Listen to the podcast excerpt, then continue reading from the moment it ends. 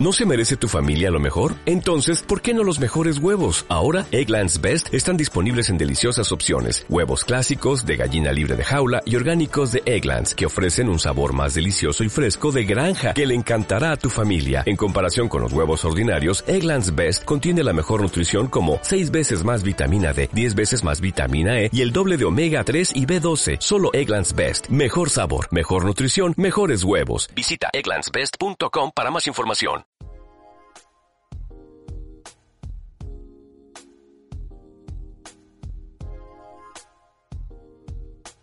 Banco Sabadell te ofrece el café de las 10.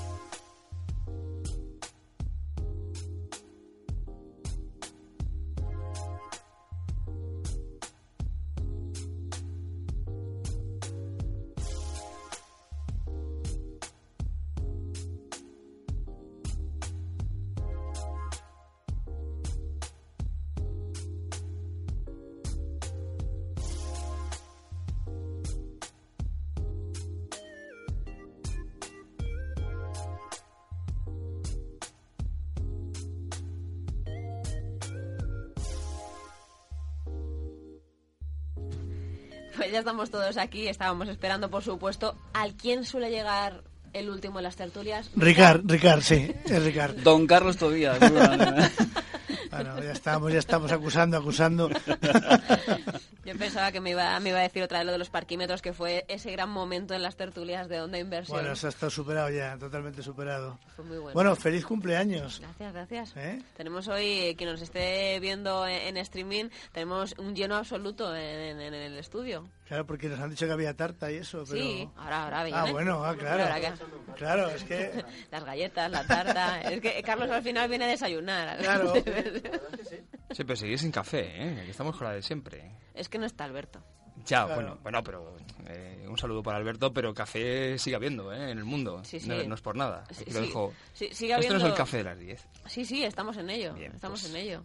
Por eso lo llevo yo a las 10. Bueno, se lo pediremos A las 25. Habrá que pedirse a los Reyes Magos. Sí, sí, ¿no? o a Papá Noel. Se lo pediremos Bueno, para el año que viene. Unas cafeteras aquí, ¿eh? Estamos haciendo un motín, no sé si te has dado cuenta. Ya me, ya me he dado cuenta. Estamos boicoteando el Estoy por, cumpleaños. por, Es que por a como al pie, como al pie. Es que traer a cinco, a- sí, exacto, a cinco tertulianos en una misma tertulia Y sin tiene café. su peligro, ¿eh? Y sin café. Y sin café. Y, con tantos Eso Carlos, mal asunto. No, no, es que a Sergio no le vuelvo a invitar, Sergio Mena. ¿Cuánto tiempo viene usted por aquí y siempre me viene revolucionando la Bueno, mesa? pues, eh, para eso son las tertulias, ¿no? Para revolucionar un poco la... Bueno, la revolución viene con Ricard Aris en la Plaza Sí. en Llamas. Bueno. Aquí somos Que arda la más tranquilos. Que no es por las tardes. Entonces Somos esto es un poco como la previa a lo que ocurre por las tardes. Pero si venimos aquí a debatir, pues debatamos. Y la primera, el primer debate, ¿por qué no hay café aquí? Bueno, pues empecemos por ahí. Por favor. ¿Y por qué no, y por qué no hace nada el gobierno ah, sobre este tema? La culpa ¿Dónde- del gobierno, ¿eh? Sí, un la impuesto de gobierno, café. Porque Rajoy en esto tampoco da la cara, ¿eh? No, no, os saldrá en una pantalla. El que plasma. debemos pedir la dimisión, ¿eh? El bloque del gobierno. Vamos Bueno. a esperar, que dice algo aquí sobre el café. Hoy hablamos de las tres Cs, Cataluña, corrupción y café. Otra vez, sí, sí, me, me da la sensación, es que no sé si... De eh, hecho, como, me- como nos sigas dando temas para Sí, debatir... es que me, me- me van trayendo, me van trayendo más. Yo ya no, no- ha llegado un punto en el que, el que no, no controlo yo lo que pasa en esta tertulia. Me estáis eh, desbancando todos. Bueno, tenemos en cualquier caso una tertulia especial que lo que voy a hacer primero es presentaros a todos para el- también la gente que esté viendo a través de, de la Sombra Producciones ese streaming, pues que sepa quiénes sois, porque habitualmente os ponen voz pero nos ponen cara. Sergio Mena, por favor, saluda. Bueno. Saludo a mi madre. Ricard Aris, ya la conocen todos también. Muy buenos días a todo el mundo. presentador de la Plaza de Llamas y periodista político, además de, de un buen amigo que, que ha venido a celebrarlo con nosotros. Igual que Carlos Tobías, que también es habitual con nosotros. Carlos Martínez. Y también del- amigo, del- ¿eh? Que no, a mí amigo no me dices, tienes preferencia por Ricard y a Ricard le dices que es amigo y a mí no. Es que luego se me enfadan. No- te pongas. Madre mía. Sí, Carlos, no te pongas Se nota claramente las preferencias, ¿eh? Y eso que yo no he dicho nada del café. O sea que- Que si dicho algo del café, bueno. Pero pues eso ya solo ha sido Mena, solo ha sido Claro. Mena que ya le, podemos mandar Ya- a ya casa. venía de eso. Yo creo que es, que es co- corporativismo, ¿verdad? Debe ser eso. Yo aquí estoy como en mi casa, lo que me Que me hago querer. Que Oye, ¿queréis, dejar que me presenten, por favor? Estoy aquí... Iba a ello, iba a ello, pero no me dejan. Carlos Soto, muy buenos días. Buenísimos días. Hemos Saludo, hemos- saludo a mi madre que, ¿También? que no me está viendo. Pero luego, el- luego te puede ver porque se queda guardado en la, en la web. Me parece perfecto. El futuro está aquí. Sí. Es así, la, la tecnología O es así. Tiene que, tiene que lo ser no te ve, así. pero sí te oye. No me oye. Es más No, fácil no que me- te oiga. ahora mismo no está haciendo. Mi madre ahora mismo tiene mejores cosas que hacer sin desmerecer esto, pero las madres entended que, que tienen cosas bastante más importantes. Pero, pero hay muchas madres muy fans de los hijos y están ahí todo el tiempo viendo lo que Mm. Pero mi hacen. madre es muy poco tecnófila, ¿eh? También te lo digo. Mi madre llega tarde, pero llega. Llega también. Entonces por la tarde lo, lo, lo podrá ver. En cualquier caso, hemos estado diciendo que íbamos a, ta- a tratar muchos temas. Carlos Martínez sí le, le hemos presentado. Hombre, ¿cómo que no? Sí, yo creo que lo he hecho, lo he hecho así de soslayo, así en plan, como, otro- otro como Pero que no. Sí, Ha sí, así sí. como que no. ¿Qué le se está pasando aquí? Pero bueno, no me doy por aludido, ¿eh? Seguiré viniendo. ¿Nos puedes volver a presentar a todos para ya estar, va a asegurar que estamos todos presentados? Ricard Ari, Sergio Mena, Carlos Tobías, Carlos Martínez, Carlos Soto. Bueno, Muy bien. Bienvenidos dicho? todos. un dream- Muchas gracias. Un dream aquí. ¿eh? Ahora sí. Ahora vamos a hablar con el impuesto del café Adriana García, porque si no Sergio Mena Hablemos se, se me, hablemos se, me, se me enfada. se me Hablemos, enfada. Tampoco me enfada. Se me enfada. Tampoco es eso. Y hablábamos... No aflojes. Bueno, sí me enfada, sí me enfada. sí, Me voy a ir a mi casa, definitivamente. Estábamos hablando de una tertulia diferente para intentar repasar ese año que, que hemos tenido de, de Onda Inversión. Eh, por supuesto, se ha hablado mucho de corrupción, se ha hablado mucho de política, se ha hablado mucho de, de lo que está por venir y una de las cosas que está por venir eran esas elecciones de 2015 mm, de las que ha habido muchos mensajes durante este año, porque ha habido muchas proclamas políticas también y muchas cosas que no sé si van a llegar. Estamos con lo mismo de siempre. Es decir, o sea, mm, el señor Rajoy nos anuncia rebajas progresivas de impuestos para el 2015. Es decir, o sea, acuérdense ustedes de que en 2015 hay dos convocatorias electorales. Primero van a ser autonómicas y municipales y luego van a ser las generales. Y entonces, bueno, pues a partir de ahí va a tomar una serie de medidas para que ustedes estén contentos y se acuerden de votarme, ¿eh? porque durante los años anteriores pues no, no me he acordado de ello, ¿no? que la presión fiscal a nivel eh, directa, a nivel de IRPF, a nivel de impuestos a sociedades, pues baje, porque eso es lo que va a hacer que haya una renta disponible para las personas y que puedan seguir consumiendo y se genere puestos de trabajo. Y yo creo que ese es el camino. Lo que pasa es que, bueno, desgraciadamente yo creo que el presidente del gobierno cuando llegó a, a Moncloa eso era un erial. Entonces, claro, mm, a poder hablar de bajada de impuestos en ese momento era realmente complicado, porque es que no había ni para pagar la luz.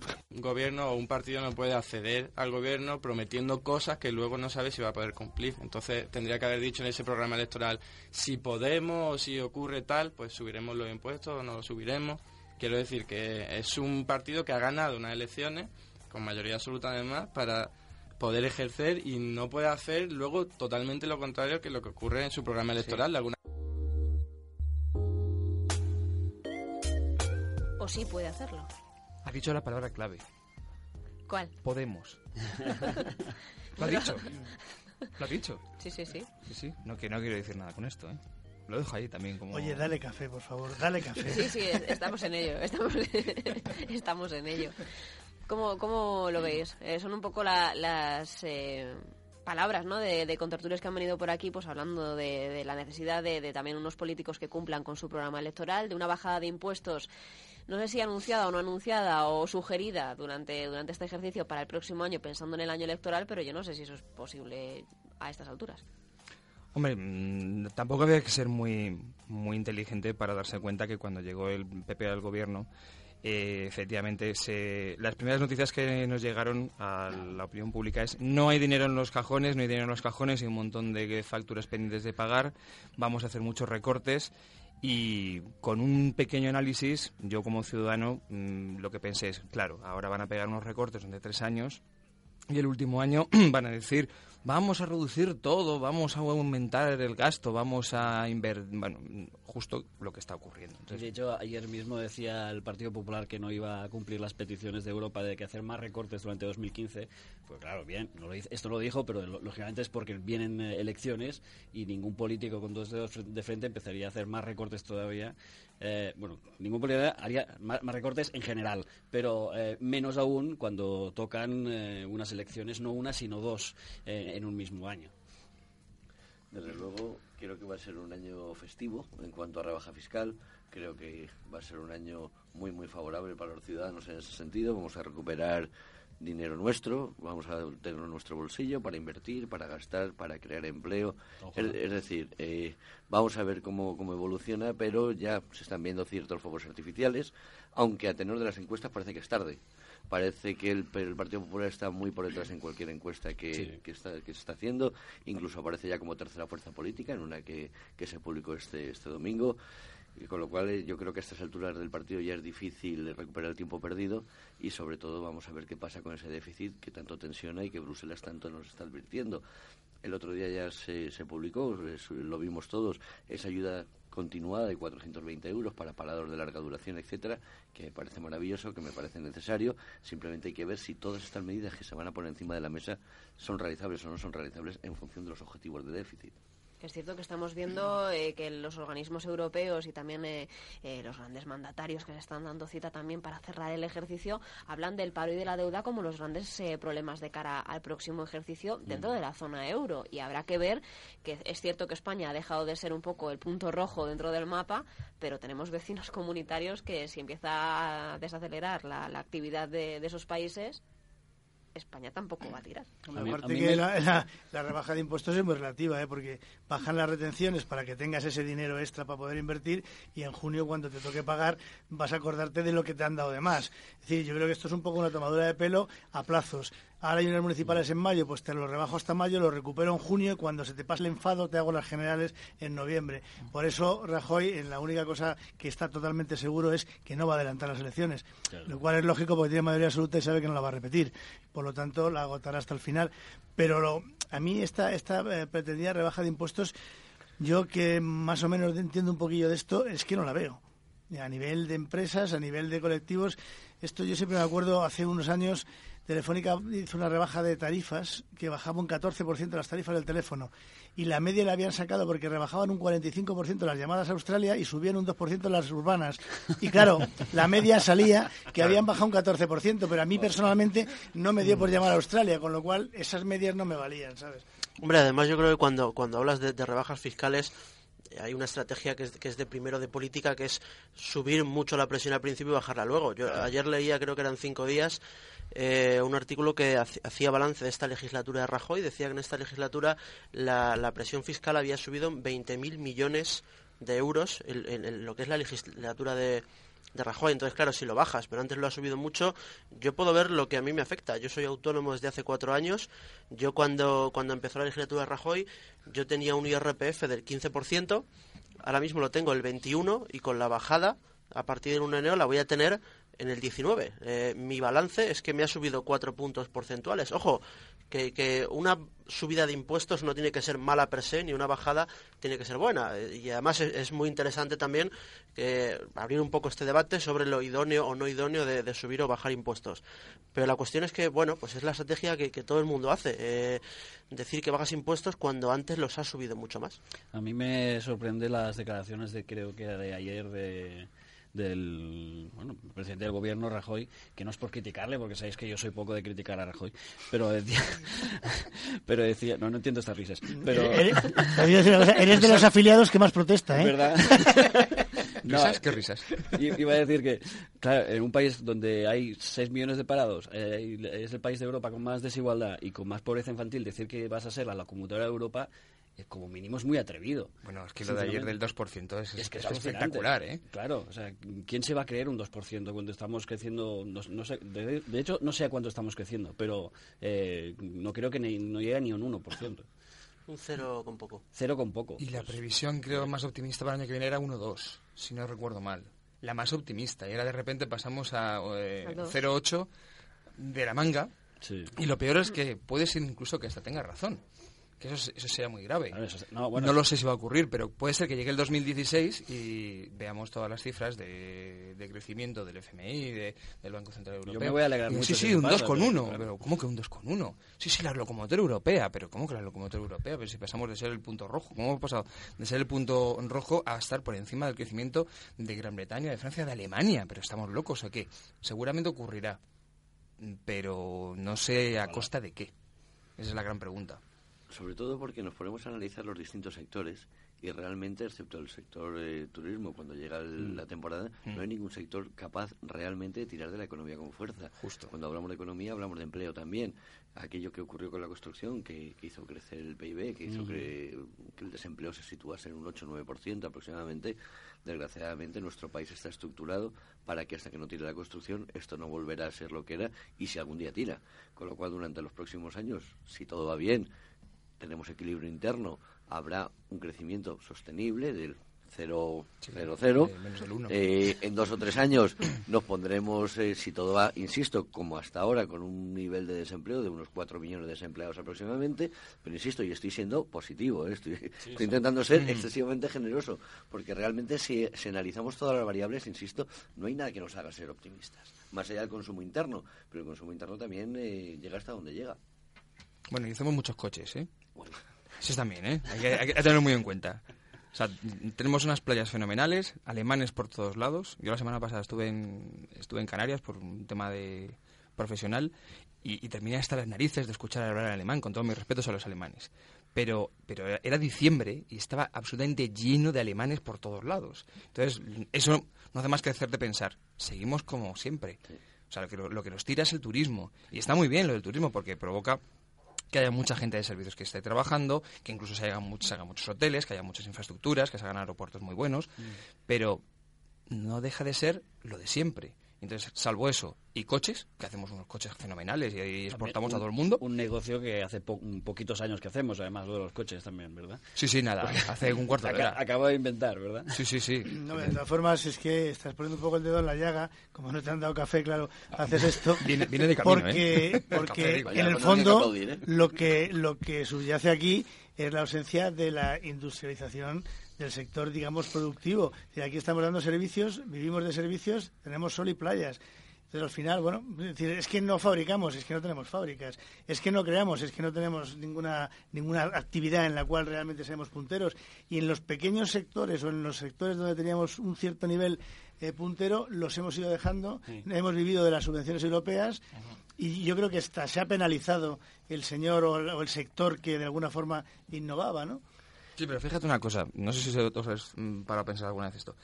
En España hay polígonos industriales hasta en los sitios más remotos.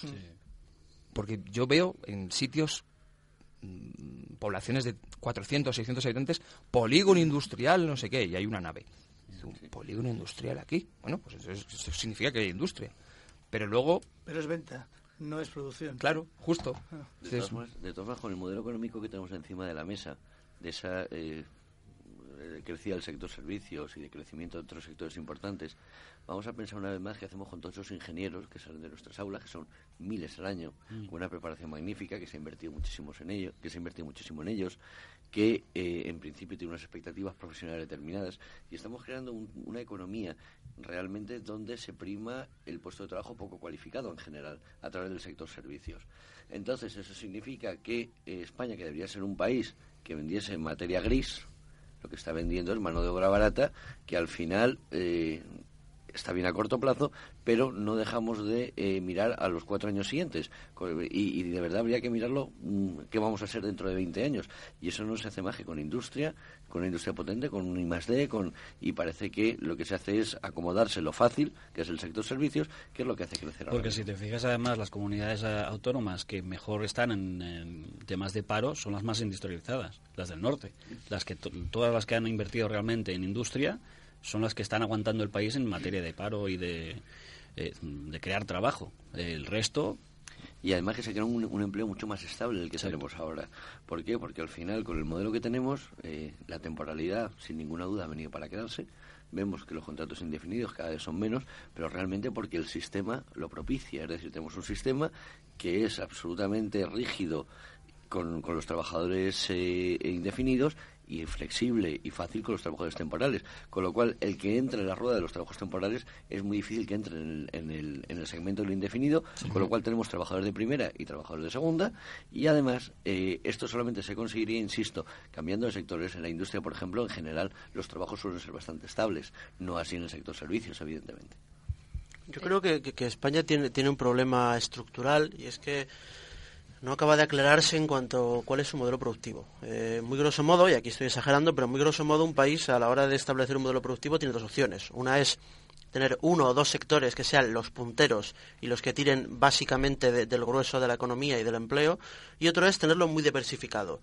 Los dos modelos tienen sus riesgos. Si te si lo apuestas todo a un sector, lo malo es que como ese sector se te venga abajo, la hemos jodido absolutamente y, lo malo de, tenerlo un poco diversificado es que como ninguno acabas de ser del todo puntero eh, otros países te pueden adelantar con mano de obra barata con lo que sea con innovación te pueden adelantar y puedes no tenerlo muy claro. Y en España yo creo que, seguimos sin tenerlo claro. En su momento, eh, España nunca ha sido un país con un sector productivo claro, porque siempre hablamos de turismo y de servicios, pero luego te pones, te miras el PIB en España y, y, el sector turismo, por ejemplo, no es tan representativo como el ciudadano medio puede pensar, es representativo, pero no tanto como podemos pensar, y si acaso un poco más servicios. Pero claro, sin tener esto muy claro, al final, en, en, las últimas quizá dos décadas o década y media, nos hemos tirado a la construcción, que al final lo que ha pasado es que ha fallado, se nos ha caído, tenemos un montón de gente que, que, que solo ha sabido hacer eso y que ahora no sabemos muy bien cómo, cómo, cómo reencadenar, porque es gente, yo, conozco a gente así que se está dedicando a formarse en, en todo lo que se encuentra y no le acaba de, de ver salida a eso, porque no, es que el problema es ese, que no vemos cuál es el modelo productivo que que tiene España y estamos en esa, aunque no sabemos si tirar por un sector, si diversificar, porque luego los sectores pequeñitos parece que se están cargando, como es la ciencia o, o la innovación, uh -huh. y al final es eso, nos estamos abogando a, a corto plazo a intentar ser un, un, país de servicios con mano de obra muy barata, tremendamente barata, cuando, hombre, somos un país medianamente europeizado u occidentalizado, por así decirlo, y, y, lo que decíamos antes, deberíamos ser vendedores de materia gris, no, no de mano de obra. A mí me sorprendía, lo, bueno, ya de este hombre no me sorprende, de un tertuliano de la cadena SER, ¿Sabes que no lo voy a nombrar porque si no se va a enfadar otra vez conmigo por Twitter? Eh, que, que, decía que no veía tan mal que, que, eh, España se convirtiera en un país de camareros y no sé cuál era la otra profesión. Eh, amas de casa o de eh, empleadas del hogar o algo así. Yo pensando, pero bueno, hombre, o sea, ¿prefieres eso a, que tengamos ingenieros, que tengamos eh, gente formada? A tus hijos les dirías, sé empleada de hogar y, camarero. ¿Verdad que no? Pues no digas tonterías, porque es que además en, en, a nivel eh, estatal se están diciendo, o se está medio insinuando en algunos sentidos, de que esto tampoco es tan malo cuando, señores, o sea, si esto para los años 60 igual estaba bien, pero ahora para 2014 me parece pues eh, la peor estrategia para llevar un país. ¿Quién, ¿quién era el tertuliano? Que me he quedado con la duda. Eh, eso, eso no, uno, uno, que trabaja uno, uno, uno, de todas formas, lo peor de todo, eh, Ricardo, lo peor de todo es que para ser camarero o empleado de hogar resulta que empleas ingenieros, arquitectos. Sí. Y dices, ah, perfecto, tenemos las empleadas de hogar más cualificadas de la zona euro. Entonces es un coste absolutamente absurdo. No, pero sí. no están cualificados, es justo todo lo contrario, creo, ¿eh? Porque bueno, sí, tú claro. estarías cualificado si fueras muy buen camarero, pero claro. si eres un ingeniero y te pones a trabajar de, de camarero, al revés, eres estás muy mal cualificado porque no vas a hacer bien tu trabajo, porque tú estás eh, eh formado para hacer otra cosa. Y volviendo a lo del tema de antes, que además esto es un tema muy recurrente, durante el año lo hemos estado diciendo muchas veces. No tenemos muy claro cuál, va, cuál tiene que ser nuestro, nuestra base productiva. Pero tenemos algo claro en este país. Alguna lo, y, y, esto ya va por el tema de la política. Eh, no, no sabemos ni, ni qué queremos ser, ni qué somos, ni a dónde vamos, ni de dónde venimos. Lo único que queremos es eh, ser funcionarios por, por, lo menos hasta hace unos, unas décadas, eh, la máxima aspiración de mucha gente es, bueno, pues yo me hago unas oposiciones y termino de, yo qué sé, de eh, secretario de algún sitio, de algún ayuntamiento, y ya tengo la vida resuelta. -huh. Y ese modelo ya, ya está caduco, ya está superado, pero sin embargo en algunos todavía nos, ha, nos, nos, cuesta, nos cuesta un poco, no, me voy a lo fácil, eh, con un puesto para toda la vida, eh, fijo, con un sueldo todos los meses, etcétera, etcétera no tenemos muy claro mm, ni qué queremos producir, ni dónde queremos llegar, ni cómo nos queremos organizar, ni, ni nada de nada. Y entonces yo creo que eso eh, va antes incluso que qué queremos producir. Es nosotros como, como, como, como nación o como país o como Estado o como grupo común, ¿dónde, ¿hacia dónde nos vamos? ¿Hacia dónde...? No, no tenemos una una, una, idea fija de cuál es el objetivo común de todos nosotros. Entonces, como cada uno va por su lado, pues evidentemente cada uno produce por lo que le da la gana. No, parece que, que, en ese sentido no tenemos identidad. Es decir, todos los sí. países tienen su mediana identidad. Por eso yo, yo sí que estoy de acuerdo con, con gente de Podemos cuando dice que estamos viendo una segunda transición, porque joder, en este sentido parece que somos un país nuevo, que acaba de nacer porque no acaba de saber muy bien eh, de, qué palo va, eh, cuál es su modelo productivo. Estamos un poco por, por definir. La cuestión es que, claro, estamos en un momento de, extremada urgencia, con un paro tremendo en el que es cierto, y ahí voy a dar un pequeño punto de comprensión, es cierto que, que tenemos tanta prisa que, a- que a lo mejor eh, el hecho de debatir eh, cuál es nuestra identidad y qué modelo productivo queremos, oiga usted, pero es que hay gente que no tiene un puto duro, perdonadme la expresión, y, y- y al final Hombre, estamos recurriendo a lo urgente. que todos los movimientos de, de ruptura con el pasado, de cambio innovador, eh, se producen en situaciones de crisis. Es decir, cuando la cosa va muy mal, aparece alguien que propone un cambio. Cuando va muy bien, si aparece alguien a proponer un cambio, dicen, hombre, ¿tú qué dices? Con lo bien que vamos todos. Entonces, lo normal es que, o sea, yo creo que cuando dicen, no, es que Podemos canaliza el hartazgo de la gente. Bueno, es que la gente está harta. O sea, no, no se lo ha inventado Podemos. Es decir, Podemos lo que ha visto es un nicho en el que realmente ha encontrado un, un desasosiego en la gente porque, porque ves que tus hijos, en los que has invertido un montón de dinero para que sean los más listos de las últimas generaciones, no tienen trabajo ni de camarero. O sea, no van a poder ser ni malos camareros. Cuando ves que los inmigrantes que venían aquí al Edén se están volviendo porque vivían mejor en su país con las privaciones que tenían. Entonces empiezan a pensar y, bueno, y, y aparece alguien que te dice, hombre, es que este sistema hay que cambiarlo. Y hombre, yo no sé si es bueno o malo, vamos, yo particularmente pues no soy muy de Podemos, como podéis imaginar, pero lo que sí me parece bueno es que aparezca alguien que mueva las estructuras.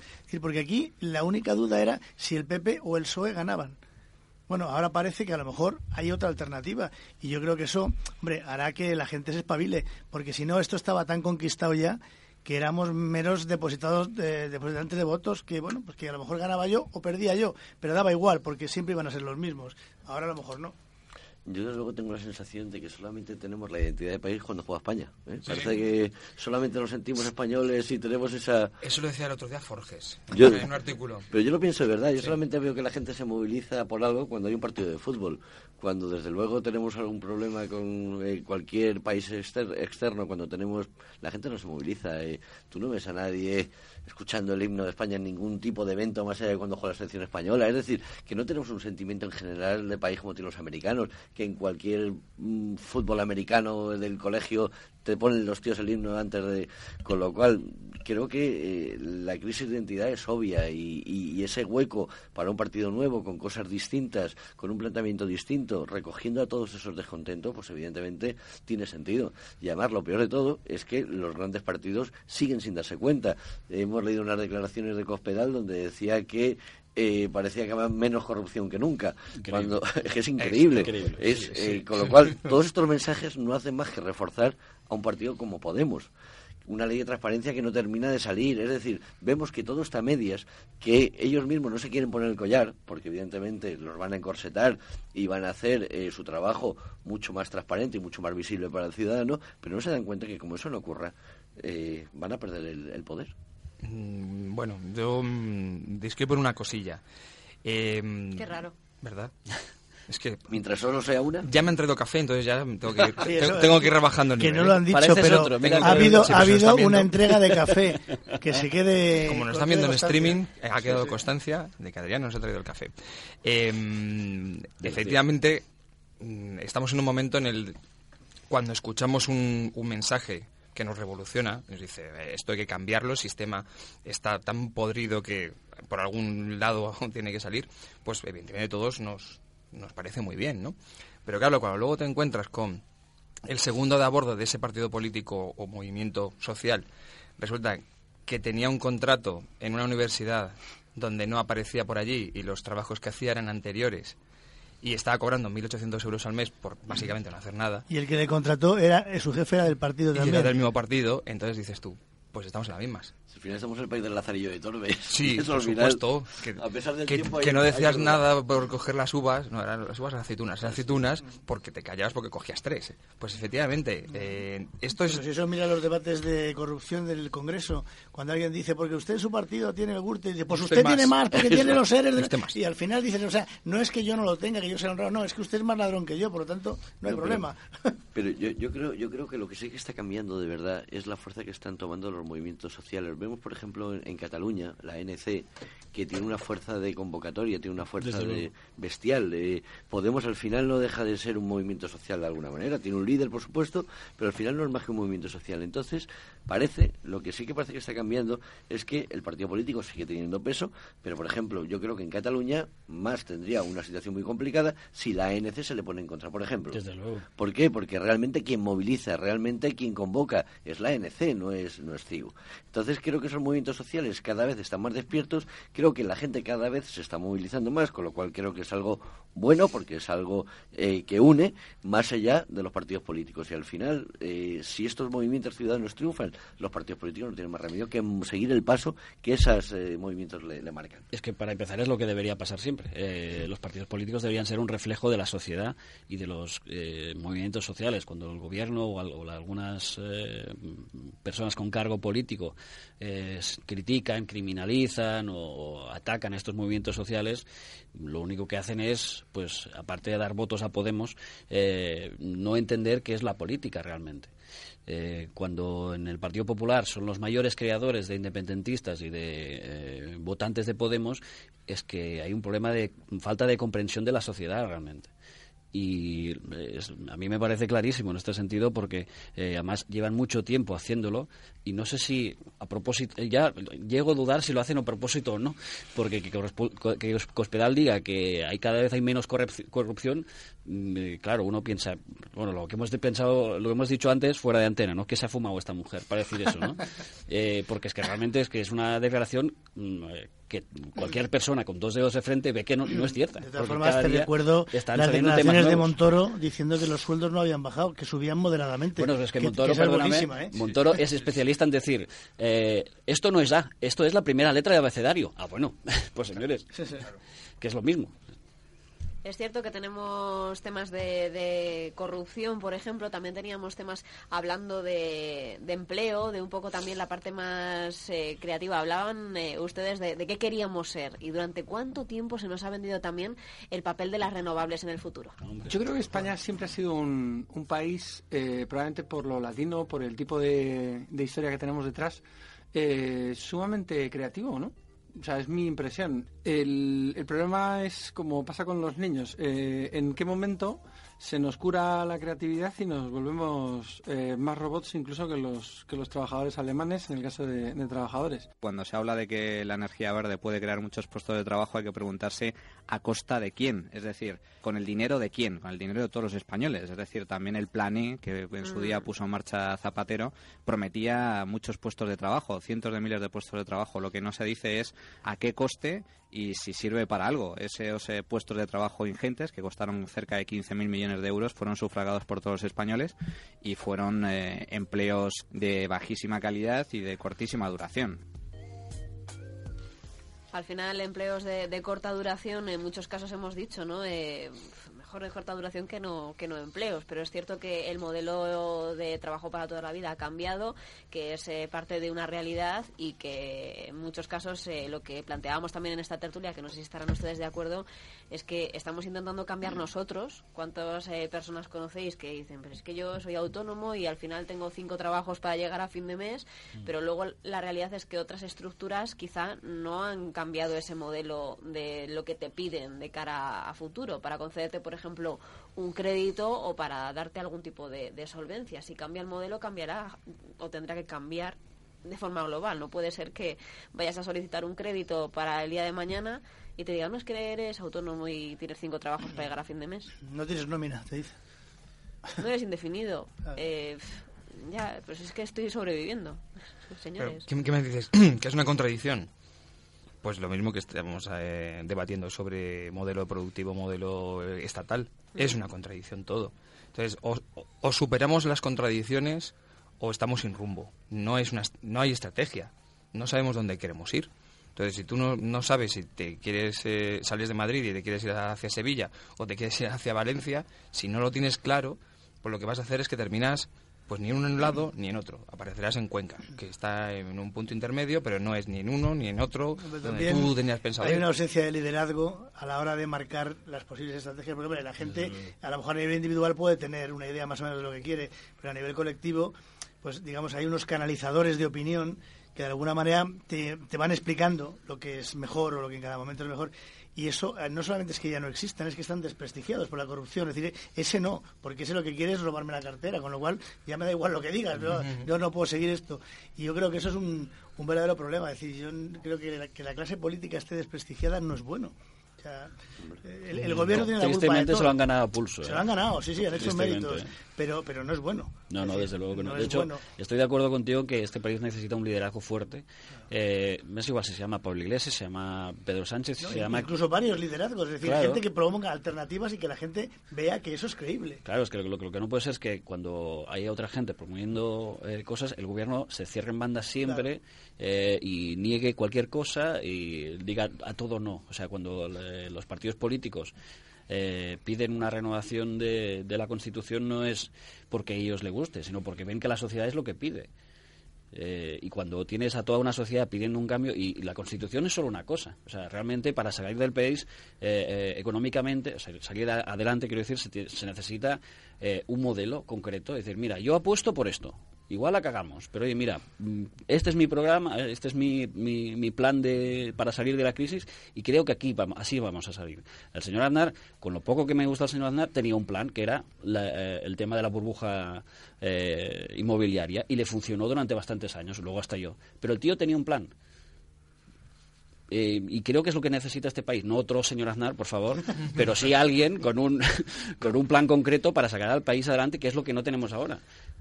Ni más ley del suelo ni cosas de esas. ¿eh? No, no, fue- no, no. fue la base de, Una- todo, de todo esto.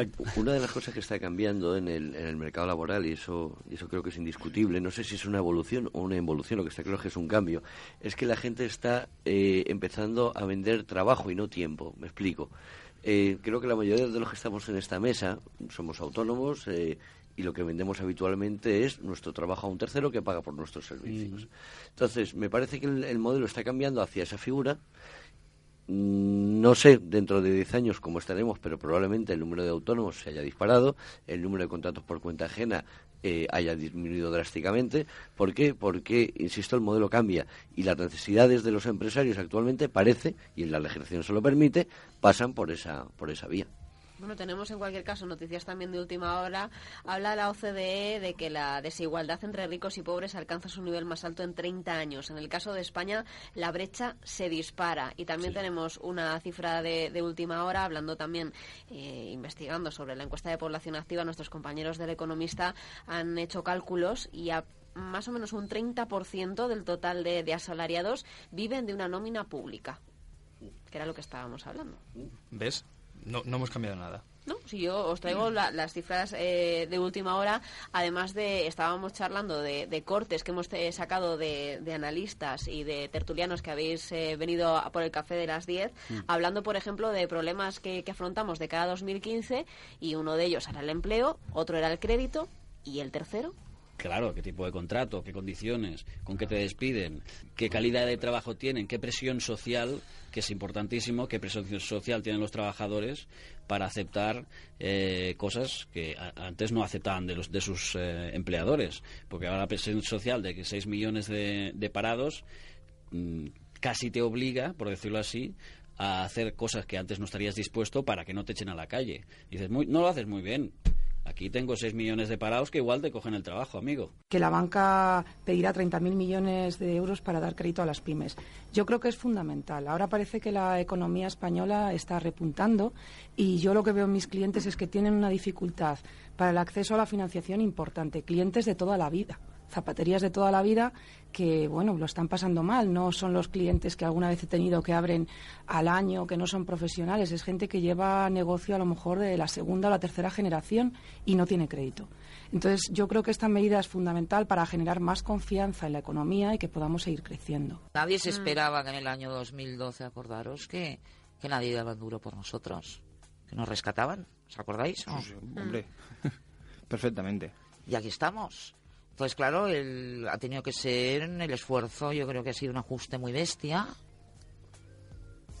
Al final lo que vemos es eso, ¿no? Un, ajuste que, que se ha llevado por tierra muchísimas cosas y que aunque estemos creciendo, lo hemos dicho muchas veces, ¿no? Eh, el crecimiento tarda en llegar, no, no se palpa el, el- el crecimiento eh, tan nimio que se está generando, que está bien, que obviamente es mejor que cero, pero bueno, que, queda mucho por hacer. Yo, una duda que tengo es, eh, además, lo acabamos de comentar, el año que viene es año de, año de elecciones, hay dos elecciones importantes, ahora se nos están presentando todas las medidas estas eh, prosociales en las cuales, como tenemos muy poquita memoria como, como ente humano, eh, vamos a estar muy alegres, muy contentos, en el año que viene va a haber muchas inversiones, la gente se va a meter en un montón de, de iniciativas, seguramente habrá una vuelta pequeña al crédito, y si vuelve a ganar el Partido Popular, aunque no sea por mayoría, ¿qué pasará en 2016?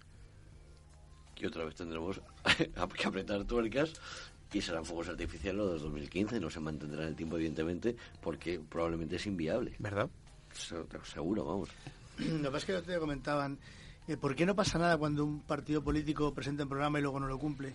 O sea, ¿por qué admitimos que cuando alguien dice voy a hacer esto y esto, a los dos días de llegar al gobierno dice, no, bueno, lo que pasa es que no, yo no sabía que había yo no pensé que el déficit era el 6 y ahora es el 8. Claro. Eh, claro, es que, claro, luego sí, luego lo haré, pero es que, ahora no me he encontrado. Y no pasa nada. Entonces, lo que es asombroso es que eh, un político que no cumple su programa se presente a las elecciones y honestamente piensa en ganarlas. Porque, claro, quiere decir, eh, entonces no necesito cumplir nada, porque te voy a contar lo que quiera, porque tú me vas a seguir votando. Yo creo que el, voto de castigo no puede ser en las europeas, porque además eso es un error. Las europeas son muy importantes también. Mm. Pero el voto de castigo lo dejamos para las europeas, para decir, para que vean lo descontento que estoy, que vayan los de Podemos a Bruselas. Pero luego en las generales, hombre, en las generales yo soy de derecha, voto a la derecha, yo soy de izquierda, voto a la izquierda. Pero no a los nuevos estos que a saber lo que van a hacer. Y yo creo que eso eh, no es. Pero estamos en esta línea, ¿eh? Yo me imagino que habrá una corrección del sentido de voto según se acerquen las elecciones importante. También es cierto que estamos viendo mm, eh, agencias de calificación y algunos eh, bancos internacionales que hablan del riesgo que supone Podemos para la economía española y para las empresas, porque hablan también de, menos credibilidad y de incluso fuga de, capitales, que ya lo vimos también en su momento hablando del caso catalán, que también ha salido. De hecho, te iba a hablar de ese tema, que me recuerda mucho a cuando se decía que Cataluña iba a salir al espacio exterior si se independiza. ¿no? Eh, como dije ya también en esta tertulia, ni me creo a los que dicen que todo será maravilloso cuando Cataluña se independiente o cuando, cuando llegue Podemos, tampoco me creo para nada los que dicen que se va a hundir el mundo cuando Podemos llegue al gobierno, porque no, no va a dejar de ser un partido político que intenta hacer en teoría, lo mejor para, para el país. Eh, y sí, desde luego, como decía mi padre, o decía, bueno, sigo diciendo porque estaba vivo, ¿no? Pero decir que es, una frase que suele usar desde hace mucho tiempo. Eh, eh, el, capital es muy cobarde y suele escaparse cuando cree que va a perder negocio, como por otro lado es comprensible, ¿no?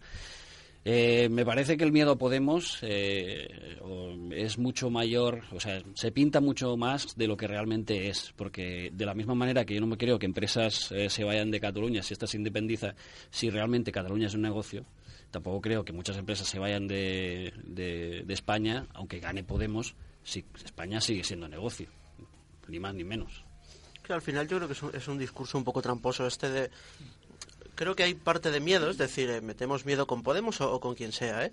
En plan, eh, nos tendremos que ir o, sepa Dios qué, cuando en realidad, primero, eh, es lo que tú dices, es que, es que no me lo creo. Yo ahora mismo me estoy acordando de la entrevista que le hizo a Pablo Iglesias Jordi Évole, mm. cuando hablaban, y es un ejemplo, ¿eh? pero hay muchos, cuando hablaban de Apple. Apple no paga impuestos y decía Jordi Évole en una frase que, que a mí me dejó, vamos, patidifuso. Pero es que si le subís la carga, a lo mejor Apple eh, se va de España y no vende iPhones. Pero por favor, Jordi Évole, o sea, ¿qué, persona con, con, dos dedos de frente se va a pensar que, que, España no es importantísimo para Apple? Es decir, al final, eh, el hecho de fiarnos... Es un interesado, es decir, es como cuando, la, cuando estaba Felipe González que se decía, si gana la izquierda os quitarán las pensiones. Y a los jubilados les decían, no votes a ese, porque ese te va a quitar la pensión. Y claro, pues esto ha evolucionado, ya es Apple. Pero, pero vamos, la idea es la misma. Yo creo que el problema de, de fiarnos de las agencias de rating y demás es que, a ver, al fiarnos de estas agencias partimos de una idea que, que, no es del todo incierta o que no es del todo falsa, que es, oye, el poder político está ahí, pero hostia, el económico puede llegar a ser mucho mayor. ¿Qué pasa? Que no es tan mucho, yo no creo que sea tan mucho mayor, oye, al final el poder económico se tiene que, suscribir al político. Es decir, y Apple no va a decir, me voy de España porque me suben los impuestos. Pues no, Apple va a seguir aquí y se tendrá que acoplar. Por eso las empresas tienen miedo, porque saben que se tienen que acoplar a lo que un político diga. O sea que al final nos estamos dejando llevar por agencias de rating cuya, primero, eh, fiabilidad es Cuestionable. es más que cuestionable y segundo es que es, es que es un punto de vista muy interesado y que muchas veces no se corresponde con la realidad. Y de hecho el poder económico siempre tiene a mano la posibilidad de o la intención de poder influir, voy a llamar, decirlo muy suavemente, influir sobre la- los políticos. Y Pablo Iglesias, con el discurso, el discurso y el mensaje que está dando a diario, parece que va a ser una persona que en teoría no va a dejar manipularse por los poderes económicos. Y eso, lógicamente, provoca muchísimo miedo en los poderes económicos o en las, eh, los mercados en general. ¿no? No, pero dice Cospedal que hay menos corrupción que nunca. Ah, bueno, eso lo dice Cospedal. Sí, sí, sí, sí. sí. O sea, eso que tú acabas de decir, para Cospedal no, no, no existe, no, no hay esa cosa. Había otro, otro de los temas que habíamos estado charlando también durante, durante este año de, de andadura de onda inversión, que no sé si ustedes lo recuerdan, pero es que la justicia también ha dado mucho que hablar. Yo conozco jueces que te dicen a la secretaria judicial o al que sea, le dicen, imprímeme esto que lo quieren y son a lo mejor cinco tomos de un... O sea, estamos en el siglo XXI, vamos a, form- a informatizar la justicia y vamos también a hacer un trabajo por parte de los jueces, de vamos a modernizarnos, porque yo te puedo poner los ordenadores que quieras, pero si sigues mm, viviendo en el siglo XIX con tus sentencias, mm, Claro. por mucho que yo me gaste en informática, vamos a dar un paso más allá, vamos a aligerar los procesos. A lo mejor no todo tiene que llegar a un juez, a lo mejor hay cosas que las puede solventar otra persona de la judicatura, que es muy importante. Al final intentar eh, eh, adelantar procesos, estábamos viendo ¿no? La- las acumulaciones de querellas por el 9N retrasarían la decisión del Tribunal Superior de, de Justicia sobre el caso de Más. Y también, eh, hablando de justicia, esa dimisión de, del ministro de Justicia, de Ruiz Gallardón, que también se produjo durante este último año. muy celebrada por los estamentos judiciales, Mm. eh, porque estaban, yo creo que el, el señor Gallardón ha tenido una gran virtud, que es la de unir a todo el estamento judicial contra él.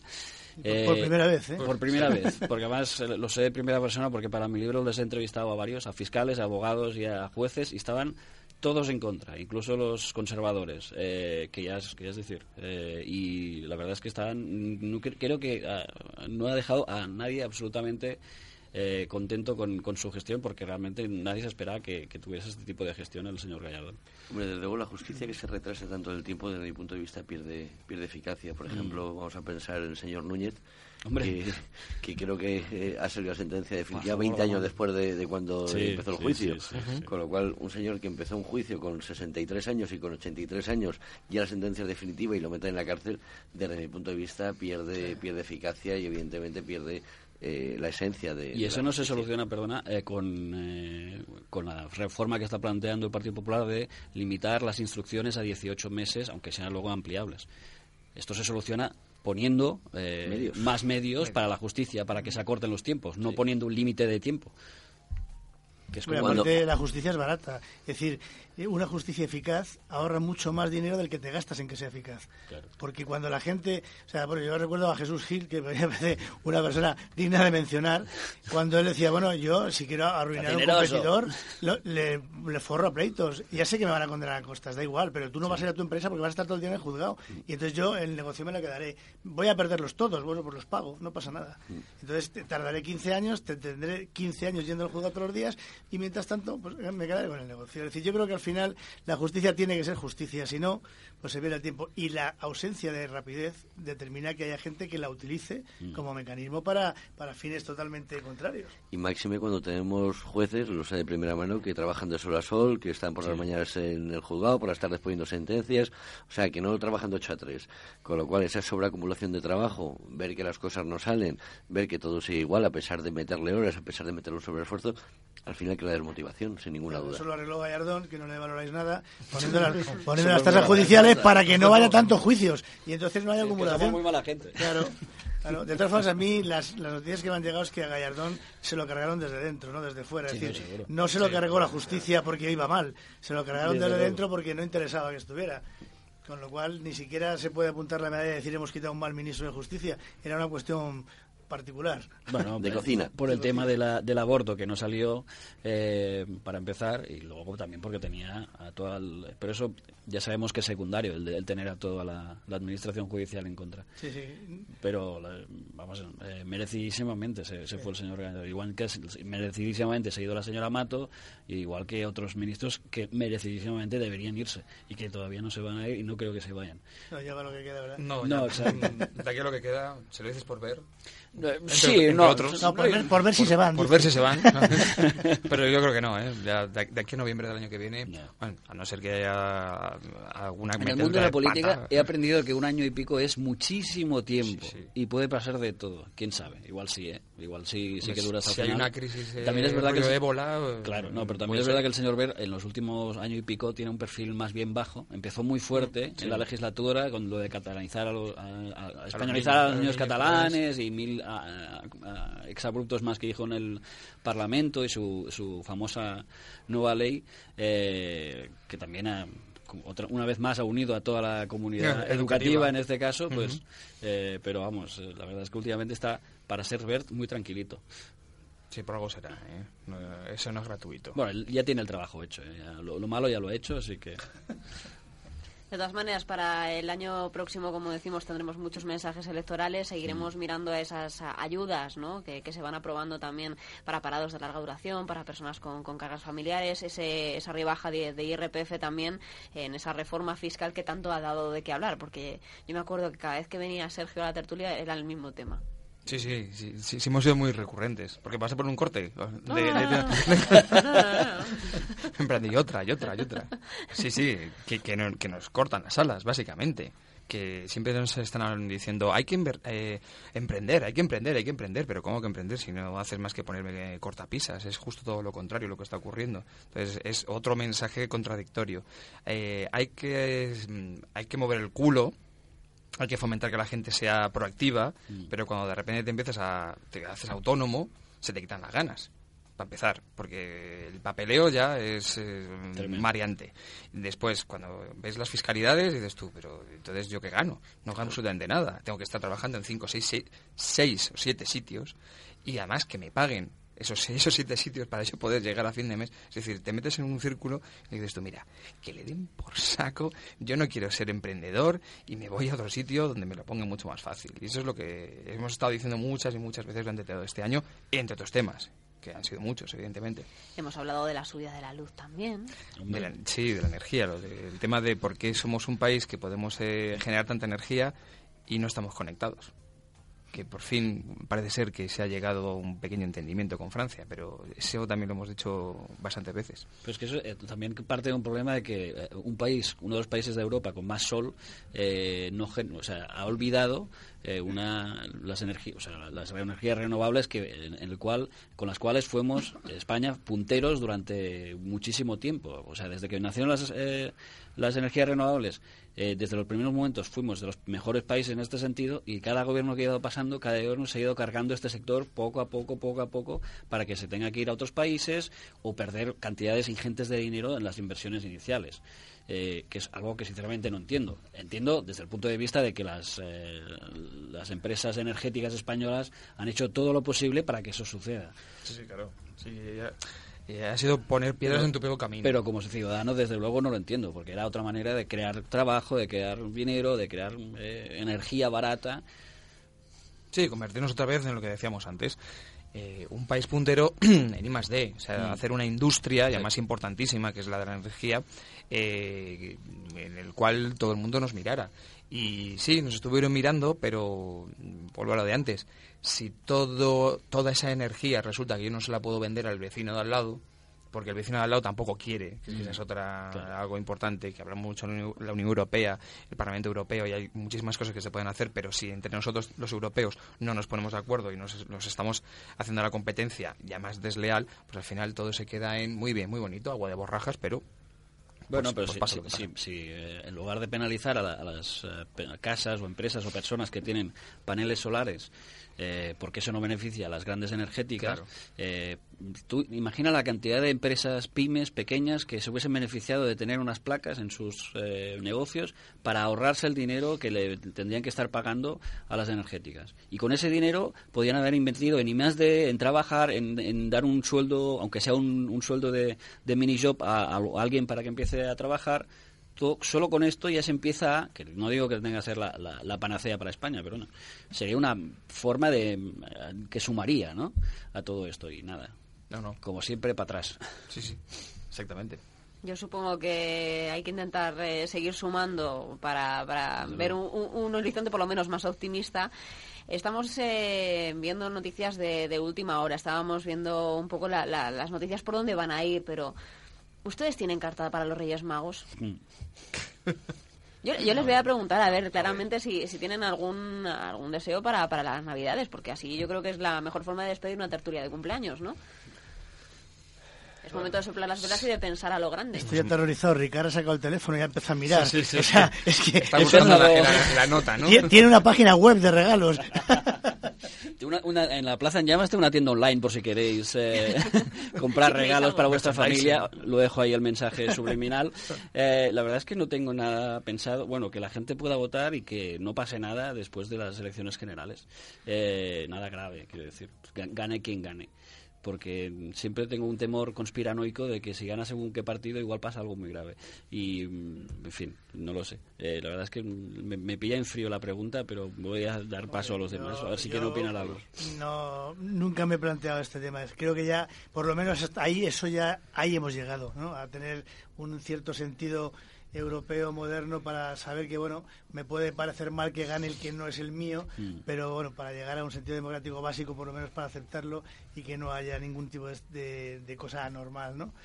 Hombre, yo le pediría, le pediría pues las típicas cosas al año nuevo, pues que se avance hacia la resolución de los verdaderos problemas de los ciudadanos, el paro, mm. eh, y, bueno, de alguna manera, a mí los problemas de los políticos me preocupan menos, me preocupan más los problemas de los que están a mi lado, de los que ves por la calle y creo que esos desgraciadamente no van a tener soluciones a sus problemas de la mano de los políticos. Entonces, bueno, pues que, pase el milagro de la Navidad y que caiga llueva trabajo, llueva dinero, llueva inversión. Y, bueno, pues soñar es gratis, es de las pocas cosas que quedan gratis y también está bien que en un cumpleaños como este pues soñemos, ¿no? Yo como ya está cerca la Navidad le pediría algo un poco más intangible que es que le enseñe sobre todo a nuestros políticos, que les traigan valores, que les traigan intangibles, que les traigan saber ser, saber estar. Saber escuchar. Saber escuchar, es decir, todas aquellas cosas que si entre todos las hiciésemos la situación, yo estoy convencido que sería muchísimo mejor de lo que es ahora. Si la gente fuese honesta, fuese responsable, seguro que otro otro otro canto, otro otro gallo cantaría. Yo en ese sentido creo que tengo dos. A nivel laboral yo pido que, vayamos encontrando algún algún modelo sostenible, alguna pequeña estructura que, por lo menos sepamos hacia dónde vamos y, a nivel político que, que y perdonadme la, agresividad, pero que se acaben que se acaben las gilipolleces y las chorradas. Es decir, eh, que, que, vale ya. Es decir, eh, yo entiendo que estamos en pre-campaña y que hasta que llega una, unas elecciones estamos con, con, estas discusiones estúpidas de tú eres bolivariano, tú eres un facha, tú eres un no sé qué, tú eres un no sé cuántos. Pero oiga, eh, cuando el país era un poco más frívolo nos podíamos permitir esto. A día de hoy no. Es decir, gane quien gane y, y acabe esto como acabe, que nos dejemos de gilipolleces de, una puta vez. Y, perdonadme la, la, forma de hablar. y oye, vale ya. O sea, vale ya de según qué discursos contra el enemigo. Uniros de una santa vez, porque es, es la única forma. Ni, ni siquiera eso nos va a garantizar que el país vaya a ir a mejor, pero, hostias, es el primer paso que hay que dar. Pues... Yo, es que mi carta sería tan grande que tendremos que estar aquí otra hora. Tú estás en racha, ¿eh? Porque has pedido café y lo han traído. Es la primera vez en todo el año. Bueno, bueno. Entonces yo creo que estás en racha. Aprovecha tu momento. No, no, no. No, no quiero abusar. No quiero abusar porque que la lista sea muy larga. Pero vamos, eh, la verdad es que me ha gustado lo de... Habría que dejarse tanta gilipollez. Sí, sí, sí es que, es verdad. O sea, yo, intento siempre mirar un poco las cosas desde fuera, incluso desde fuera de mi propio punto de vista y, de verdad, es que, es que no solo me agota, sino que me cabrea. Está, Mm. Porque, chico, hace hace 10 años nos podíamos permitir estas frivolidades de que os metéis con unos, porque al final, luego lo vemos, por ejemplo, en el. Congreso, cuando ves que luego todos son colegas. O sea, al Sí. final están jugando ese juego Sí, sí, político. sí, sí. Cojones, es un juego, pues vamos a dejarnos ya de tonterías y vamos a dejarnos ya de ese juego. Con ustedes, ustedes se odian, me parece perfecto. Están unos acojonados porque a lo mejor les quitan el sillón y otros porque si no ganan con esa enmienda a la totalidad que ha hecho Podemos se tienen que largar o si Mm. les sacan otro chanchullo, oiga ustedes, que tenemos a casi 6 millones de parados y un país en una situación muy grave. Vamos a dejarnos de chorradas de una vez y ya, es que ni siquiera, fíjate, antes empezó diciendo a partir de las elecciones, antes, por favor, es que es que estamos en un país en una situación de total emergencia y tenemos que dejarnos ya, ya de ese tipo de tonterías. Yo firmo totalmente bajo lo que acaba de decir Carlos eh, y pediría básicamente eso, pues políticos y también empresarios y sindicalistas a la altura de la situación que merece el país. Porque es que realmente, como dice Carlos, hay que dejarse de perder el tiempo de disputas absurdas y lo que necesita básicamente este país es eso, alguien que lleve las riendas y que y una clase política a la altura de la situación, ni más ni menos. Pues nosotros lo que hemos hecho para nuestra carta particular a los Reyes Magos y también por el aniversario es una canción. Hola, sean todos bienvenidos a ondainversión.com. Esta canción va dedicada para todos nuestros oyentes, los que llevan un año siguiéndonos. La economía tiene su punto, un puzzle con pequeñas piezas con sentido en su conjunto. Es la rueda que mueve el mundo, el punto de apoyo volátil. Puede cambiar en un segundo, por eso, por ella, has de caminar con calma mirando a tu espalda. La plaza puede estar en llamas, son tantos los datos, tantos los mercados, que un despiste puede dejarte seco de un plumazo. Por eso, con la economía no se juega, aquí no vale la suerte, esto no es Las Vegas, hay que pensar, conocer las reglas, porque cuando abren los mercados saltan las fieras, nosotros te ofrecemos con sumo cuidado esa visión fresca con un hueco para los franquiciados. Invertimos la mañana en darte esa información que otros no ofrecen. Somos Sonda Inversión, somos Ana Santa María en la dirección, Jordan en la producción, Sanz en el corazón, con Alberto López haciendo que todo suene, con María Velasco al mando de las redes, con Ricardo Aris, con Ana Llorens, con Mabel Calatrava. Todos tenemos fe en un proyecto que pone al sector en el top. Somos Onda Inversión, que suene la campana, bro.